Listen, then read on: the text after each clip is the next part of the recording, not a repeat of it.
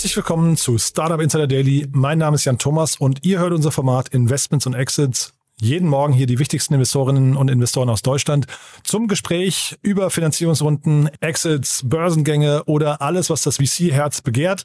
Heute bei uns zu Gast ist mal wieder Otto Birnbaum von Revent und wir haben zwei tolle Themen besprochen. Eins, was wirklich Hoffnung macht, finde ich, ein richtig cooles Thema und eins, ja, was ein sehr trauriger Anlass ist. Aber ich würde sagen, bevor ich jetzt zu viel erzähle, hier kommt jetzt Otto Birnbaum von Revent. Startup Insider Daily. Investments und Exits. Cool, ja, ich freue mich sehr. Otto Birnbaum ist wieder hier von Revent. Hallo Otto. Hallo Jan. Ja, freue mich sehr, dass wir wieder sprechen. Und ja, vielleicht nochmal kurz zu deiner Einschätzung. Wir haben gerade im Vorfeld schon ein bisschen drüber gesprochen, wie es dem Markt gerade geht. Ihr habt ein bisschen Glück, glaube ich, ne? Gerade weil ihr sehr viel im Klimatech-Bereich unterwegs seid. Der ist klimaresistent, darf man sagen, ne? Ja. ja. Ja, also resistent würde ich das auch nicht nennen, aber wir haben natürlich zwei Themen. Wir sind ein relativ junger Fund, das heißt, unser Portfolio äh, ist noch im Aufbau. Das heißt, wir sind jetzt nicht bei irgendwie Fund Generation 5, wo wir schon sehr, sehr, sehr viele Portfoliofirmen haben. Das heißt, wir, wir bauen jetzt noch auf. Das heißt, wir ja, werden immer mehr dazu nehmen in den nächsten Quartalen. Ähm, und der zweite Punkt ist dadurch, dass wir eben sehr viel im ich sag mal, systemischen Problemen machen, sei es Klimawandel, demografischer Wandel, digitaler Wandel, sind das so Dinge, die werden nicht ganz weggehen. Ja, wir werden jetzt auch nicht von einem abkühlenden Markt äh, irgendwie komplett geschützt sein. Aber ich würde mal sagen, ein, ein bisschen weniger. Ja, auch so unsere Startups im Healthcare-Bereich zum Beispiel verkaufen an Krankenhäuser. Da ändern sich die Budgets jetzt nicht, weil jetzt gerade sozusagen eine Rezession da ansteht. Ja, das sind einfach sind sowieso schon sehr lange Sales-Zyklen. Ähm, aber der Vorteil ist, dass es dafür sozusagen, wenn man einmal drin ist, auch stabiler ist. Und der Klimabereich hat, wie gesagt, ich glaube noch im allgemeinen Tech-Bereich ähm, äh, am wenigsten, ist am wenigsten betroffen. Ähm, aktuell. Ja, wer weiß, wohin das geht und wo das in einem Jahr oder in zwei Jahren aussieht. Naja, ihr habt, glaube ich, auch von außen betrachtet den Vorteil, ihr seid nicht so auf Hype-Themen. Ne? Also ich würde jetzt auch sagen, bei dem, beim Klimathema, das ist natürlich vielleicht insgesamt schon, muss man mal gucken, ob das irgendwann auch eine Bubble ist, was aber vielleicht eine gesunde Bubble ist für den Planeten.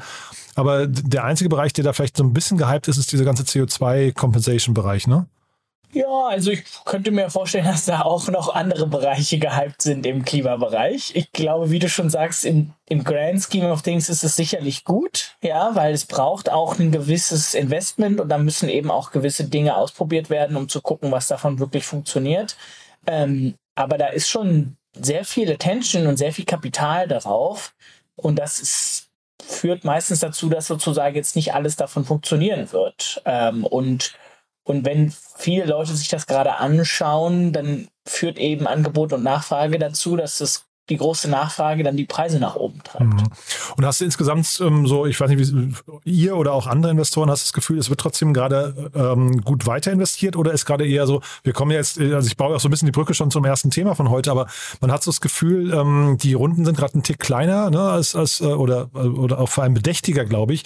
Ähm, nimmst du es auch so wahr, dass vielleicht auch so Folgerunden weniger stattfinden? Ja, also ich glaube, dass die Investoren insgesamt sich so ein bisschen auf ja, Back to Basics äh, besinnen und sagen, okay, was ist eigentlich das Geschäftsmodell von vielen Venture Capital Fonds? Ja, wonach suchen sie? Was sind unsere Margen, die wir suchen? Was sind die Wachstumsgrößen? Was sind die Unit Economics?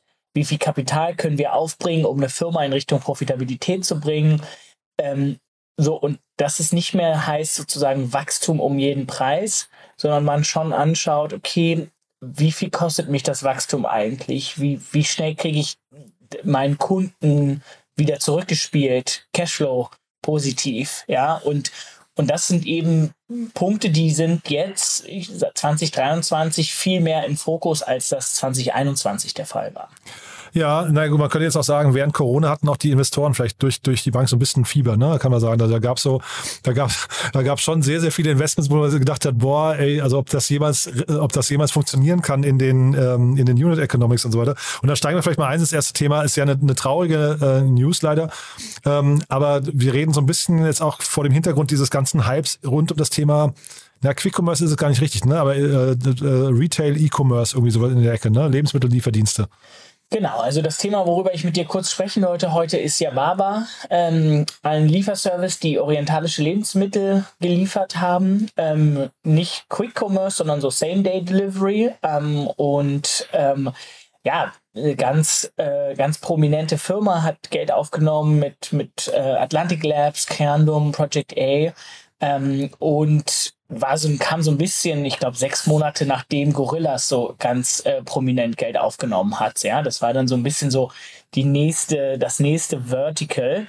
Ähm, und die haben jetzt äh, heute Insolvenz angemeldet. Ähm, und ich glaube, der, der Punkt, der dazu kommt oder was ich gerne kommentieren würde, ist, dass ich kenne, bin weder investiert noch ähm, habe irgendwie andere, äh, andere Insights als diesen Presseartikel von deutsche Startups. Aber was ich, wo ich davon ausgehen würde, ist, dass die Investoren eben geguckt haben, okay, äh, wie viel kostet es einen Kunden zu akquirieren, wie viel ist die Contribution-Marge von einem Kunden und wie schnell kriege ich diesen Kunden wieder zurück.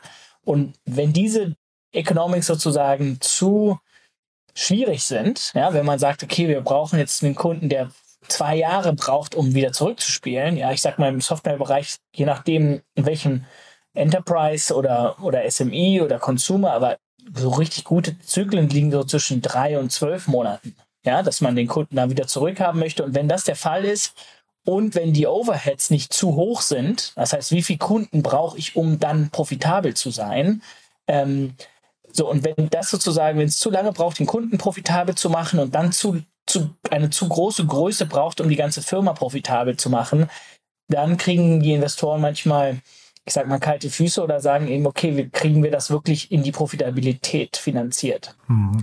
Ähm, ja, Barber, ich hatte mal den, den einen der Gründer hier zu Gast, äh, das ist schon, glaube ich, Ende 21 gewesen, hatten die eben diese Runde abgeschlossen, fand ich total spannend, das Modell, weil die ja auch, die verfolgen ja eigentlich eher dieses Milchmann-Modell, ne, was ja, was man von Picknick auch kennt.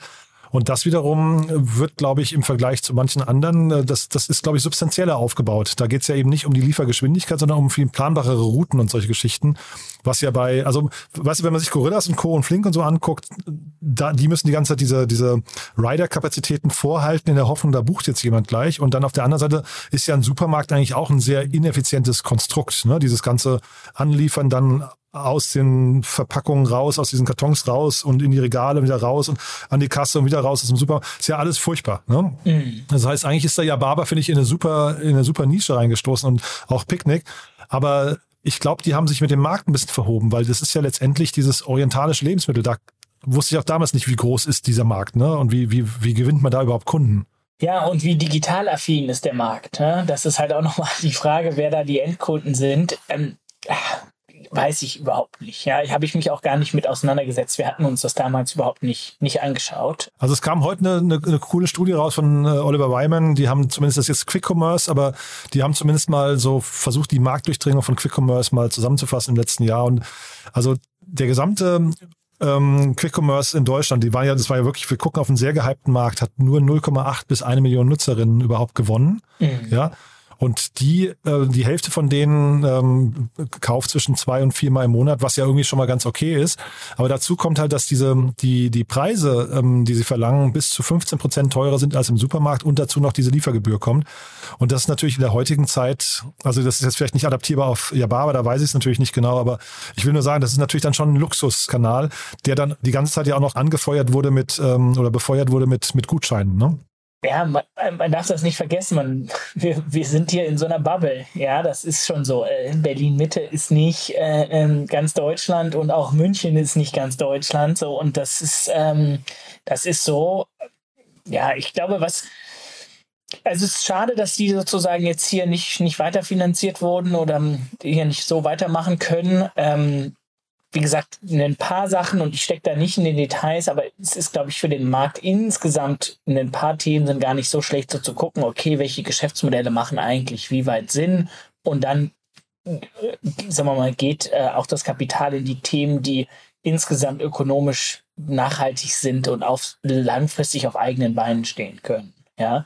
Ähm, allerdings ist es immer so, dass ganz viele wirklich innovative Geschäftsmodelle, wie zum Beispiel auch ein HelloFresh oder andere, die brauchten erstmal richtig Anschubfinanzierung und richtig Kapital, bis sie profitabel wurden, ja, und auch irgendwie Zalando oder so, die haben erstmal echt viel Geld gekostet, bis sie sozusagen in die Profitabilität kamen.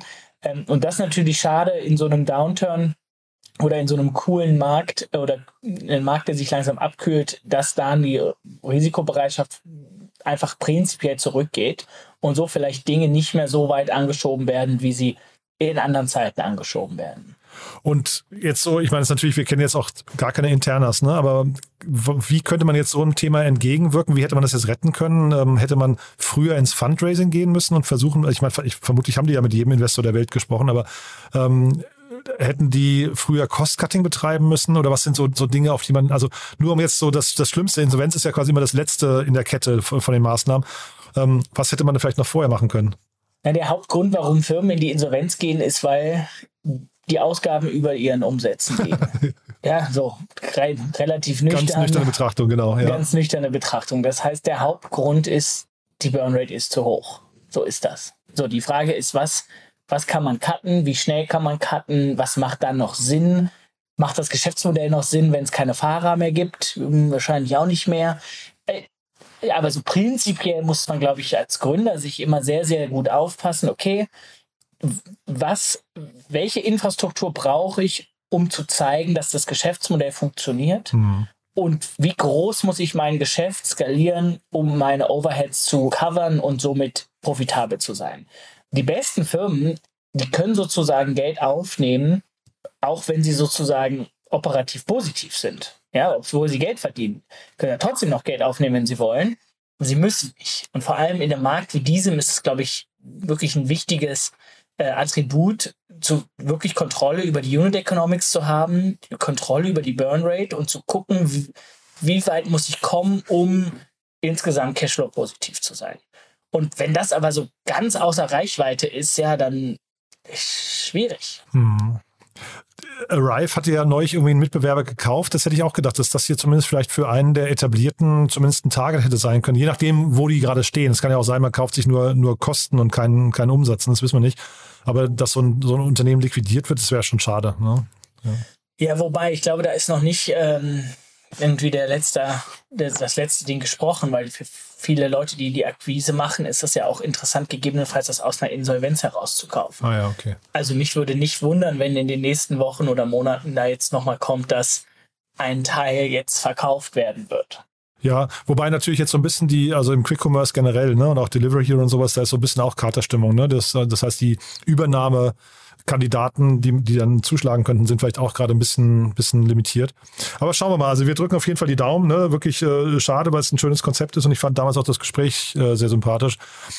Aber ja, gut, es ist wahrscheinlich momentan leider tatsächlich die, die, die Marktstimmung auch, ähm, Otto. Ne? Ich glaube, da muss man auch ja, die Marktstimmung ist, glaube ich, wirklich diese, der, die Aufsicht in den nächsten Jahren, die, die Kosten kontrollieren zu können. Das ist, glaube ich, eine Marktstimmung und das hat manche Vorteile, dass man eben sich so ein bisschen back to basics geht, aber sicherlich auch den Nachteil, dass man weniger Risiko äh, ähm, bereit ist und weniger Summen nimmt, um zu sagen, okay, wir brauchen jetzt einfach noch mehr Anschubsfinanzierung, noch mehr Infrastruktur, noch mehr Marketing, um in so einen interessanten Bereich zu kommen. Hm. Dann apropos interessanter Bereich, du hast ja noch ein zweites Thema mitgebracht und das ist, würde ich sagen, das ist fast ähm, ja, unabhängig. Man kann, man kann fast sagen, ähm, Abfall, Abfall gibt's immer, ne? Ja, leider. Ja. Ist so blöd das jetzt klingt, aber also ich glaube, die haben, die sind äh, äh, saisonunabhängig, äh, haben die immer Konjunktur, ne? Ja, absolut. Also die Firma, über die wir jetzt gleich sprechen, hat gerade eine 17 Millionen A-Runde ähm, announced und die heißt äh, Recycle Eye. Ähm, so wie das Recycle Eye, das englische Auge. Ähm, äh, auf Deutsch würde man sagen, die Recycle Eye. So. ähm, und die sitzen in London und ähm, Paris und haben ein, ähm, eine KI entwickelt, die es ermöglicht, ähm, Robotern ähm, Müll zu sortieren und interessante Müllpartikel rauszusortieren. Also äh, interessantes Plastik, interessantes Glas, äh, äh, Aluminium, Papier.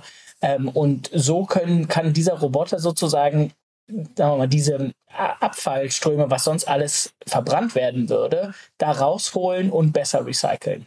Ähm, und das ist sozusagen ein Win-Win, weil die äh, Firmen, die sozusagen diesen Müll prozessen, die können dann Teile dieser dieser Müllpartikel dann noch verkaufen. Ja, Plastik hat ja sozusagen einen, einen, Wert pro Tonne und Papier hat einen Wert pro Tonne. Ähm, und gleichzeitig entsteht weniger CO2 bei der Verbrennung dieser, äh, äh, dieser Reste. Das ist ein, insoweit schon mal eine sehr gute Geschäftsgrundlage, würde ich mal sagen. Ich finde es ein mega spannendes ähm, Projekt, muss ich sagen. Ich, ich habe mir die Videos auf der Seite angeguckt. Ich habe hier in Berlin mal ähm, von Alba Berlin mal so, so ein Recyclingwerk, so ein großes mir angeschaut. Und da siehst du dann auch genau diese Straßen, wo sowas eingesetzt wird, ähm, wo dann halt eben momentan auch, das ist ja ein händischer Prozess, ne? Also da stehen dann 20 Leute in der Kette und äh, jeder versucht möglichst schnell auf so einem Förderband die Elemente rauszupicken, die vielleicht noch spannend sind, die rauszusortieren, damit halt möglichst vorher eine gute Trennung passiert. Aber ich glaube, das menschliche Auge ist da deutlich unterlegen gegenüber diesen wahrscheinlich dann irgendwie KI-gesteuerten Prozessen, wo du halt hochwertige Materialien auch noch rausziehen kannst. Das kann ein Mensch in der Geschwindigkeit gar nicht. Ne? Ja, und die arbeiten 24-7, die werden immer besser. Also das, das über eine KI zu steuern, macht sehr viel Sinn. Man muss dann halt natürlich noch gucken, wie kriegt der Roboter das dann da schnell gut rausgegriffen. Ähm, das eine ist das zu erkennen und das andere ist das wirklich dann auch umzusetzen. Also mache ich mir fast keine Gedanken, Otto. Ne? Ich glaube, also ich finde die Geschwindigkeit, mit der solche, ähm, solche, ähm, was nicht, äh, Erfassungen, dann diese optischen Erfassungen mittlerweile passieren, das finde ich bahnbrechend. Das ist also wahrscheinlich wäre sowas früher nicht gegangen, da wären die Maschinen wahrscheinlich noch zu langsam gewesen, aber jetzt phänomenal. Passt, passt total in die Zeit, finde ich. Passt in die Zeit und ist auch in unserem Interesse, dass wir sozusagen einfach weniger Müll verbrennen und besser recyceln können. Insoweit, ähm, ja, also glaube ich, ist das Recycle Eye eine Firma, die man bestimmt nochmal im, im Auge behalten sollte. Ja, und wahrscheinlich der Markt entsprechend groß. Ne? Und ich, ich finde ja so ein Pitch immer, es gibt immer wieder so Startups, die kommen an zu einem Kunden und sagen, wir bringen ja eigentlich Geld mit. Ne? Also du installierst es bei uns, die, die, was ich, die, äh, die, die Kosten sind nach wenigen Wochen oder Monaten äh, ab, abbezahlt und ab da bist du irgendwie Cashflow positiv mit uns. Ich finde das super. Mhm. Ja, absolut. Und die können einfach auch, auch manchmal gut äh, wachsen, weil da die Kunden äh, bereit sind, manchmal auch so einen Jahresvertrag vielleicht einen Teil davon vorab zu bezahlen. Stimmt. Das ist natürlich dann wiederum für Startups spannend, weil die können dann sozusagen gleich äh, äh, den Jahresbetrag vorab einnehmen und dann aus diesem Cashflow herauswachsen. Kann sein, ja. Weiß ich nicht, ob das bei dem Fall jetzt hier der Fall ist, aber das ist dann immer besonders attraktiv. Ja, genau. Also ich kenne jetzt den Recyclingmarkt zu wenig. Ich meine, generell wünschen wir uns, glaube ich, alle, dass es weniger Abfall gibt, ne? Aber das ist so ein bisschen utop, äh, utopisch wahrscheinlich, ne? Und dann ist ja zumindest so ein Thema hier, was dafür sorgt, dass die Sachen irgendwie einen zweiten, dritten Kreislauf erleben. Weiß nicht, zumindest eine gute, ein guter Kompromiss, ne? Mhm. Ja, total. Und ein interessantes Geschäft. Otto, fantastisch. Äh, ich weiß nicht, vielleicht noch die kurz die, die ähm, Investoren. Kanntest du die? Sind das äh, Investoren, die man, die man äh, erwähnen muss? Ich habe da jetzt keinen drunter erkannt, äh, drunter gefunden, die ich, die ich kenne irgendwie. Ja, doch, es gibt äh, vielleicht zwei, die ganz interessant sind. Das einmal ist äh, Promos Ventures, die machen relativ viel im Nachhaltigkeits- und, und Tech-Bereich. Und ähm, SIA Andromeda ist ein neuer Fund, die sitzen in Spanien und die haben jetzt gerade einen 300 Millionen Fonds announced, der nur in dem Circularity-Bereich unterwegs sein wird. Ähm, die ganze in, in ganz Europa investieren, so Series A's um die 10 Millionen Tickets. Ähm, und es ist spannend sozusagen jetzt so zu sehen, dass jetzt so 300 Millionen A-Rundenfonds rein im Circularity-Bereich auftauchen und, und international investieren. Ich sehe, da entsteht ein gutes Netzwerk für dich, Otto. cool. Ja. ja. wir hoffen das. Perfekt. Du, dann ganz lieben Dank, dass du da warst. Hat mir großen Spaß gemacht. Vielleicht zum Schluss noch ein paar Sätze zu, ähm, zu euch. Ne? Das haben wir am Anfang jetzt, weil wir direkt eingestiegen sind, gar nicht gemacht. Ne? Magst du noch ein paar Sätze zu, zu Rühren sagen? Ja, sehr gerne. Also wir sind in Venture Capital Fonds, ähm, sitzen in Berlin, investieren aber in ganz Europa. Und unsere These ist eigentlich, dass Technologie ähm, die großen Herausforderungen unserer Zeit äh, äh, bestmöglich adressiert. Und die sehen wir vor allem im Klimabereich, im Healthcare-Bereich, im Food-Bereich, ähm, aber auch im Empowerment-Bereich. Ähm, und wir haben äh, in Firmen investiert, in dem Carbon Accounting, im, ähm, im Healthcare-Bereich, äh, Diagnostics, ähm, ja, und investieren auch sehr früh, machen Pre-Seed und Seed ähm, und, und glauben daran, dass Technologie wirklich ein wichtiger Lösungsteil für unsere Probleme sein wird. Und du hast beim letzten Mal, ich habe es jetzt gerade nicht, nicht parat, Otto, du hast beim letzten Mal über eine offene Stelle gesprochen. Bei euch gibt es die noch, die offene Stelle? Ja, wir suchen immer noch einen, einen Principal, der uns, äh, der oder die uns dabei äh, unterstützt, äh, weitere Investments zu machen. Ähm, und äh, die Person sollte zwei bis fünf Jahre Investment Experience haben ähm, und vor allem Freude daran, neue Technologien zu verstehen und in ganz frühphasige Firmen zu investieren. Und das Herz am rechten Fleck haben. Ne? Richtig. Cool, Otto. Danke, dass du da warst und ich freue mich aufs nächste Mal. Ich auch. Vielen Dank dir. Tschüss, Jan. Startup Insider Daily, Investments und Exits. Der tägliche Dialog mit Experten aus der VC-Szene. Ja, das war Otto Birnbaum von Revent und ja, das war die traurige News aus Berlin mit Yababa. Wir drücken wirklich dem Team von Herzen die Daumen. Wir werden auch versuchen, jemand von dem Team ins Gespräch zu bekommen. Ist immer ein bisschen schwierig, weil natürlich äh, nicht jeder immer darüber sprechen möchte. Sind ja wirklich dunkle Momente auch. Aber Otto hat es ja gerade gesagt, vielleicht geht's ja auch irgendwie noch weiter. Wir bleiben auf jeden Fall dran und Recycle Eye müsst ihr euch auf jeden Fall mal anschauen. Die Videos sind richtig cool. Ist ein System, finde ich, was irgendwie Hoffnung bringt. Wenn es euch gefallen hat, wie immer die Bitte, empfehlt uns gerne weiter. Ihr kennt meinen Spruch. Wir freuen uns immer über neue Hörerinnen und Hörer, die uns noch nicht kennen. Dafür vielen Dank an euch und ansonsten euch erstmal einen wunderschönen Tag. Nachher gibt's noch richtig coole Folgen. Nicht verpassen, reinschalten lohnt sich. Was wir uns nicht mehr hören sollten, dann spätestens morgen. Aber wie gesagt, nachher, es lohnt sich. Bis dahin erstmal alles Gute. Ciao, ciao.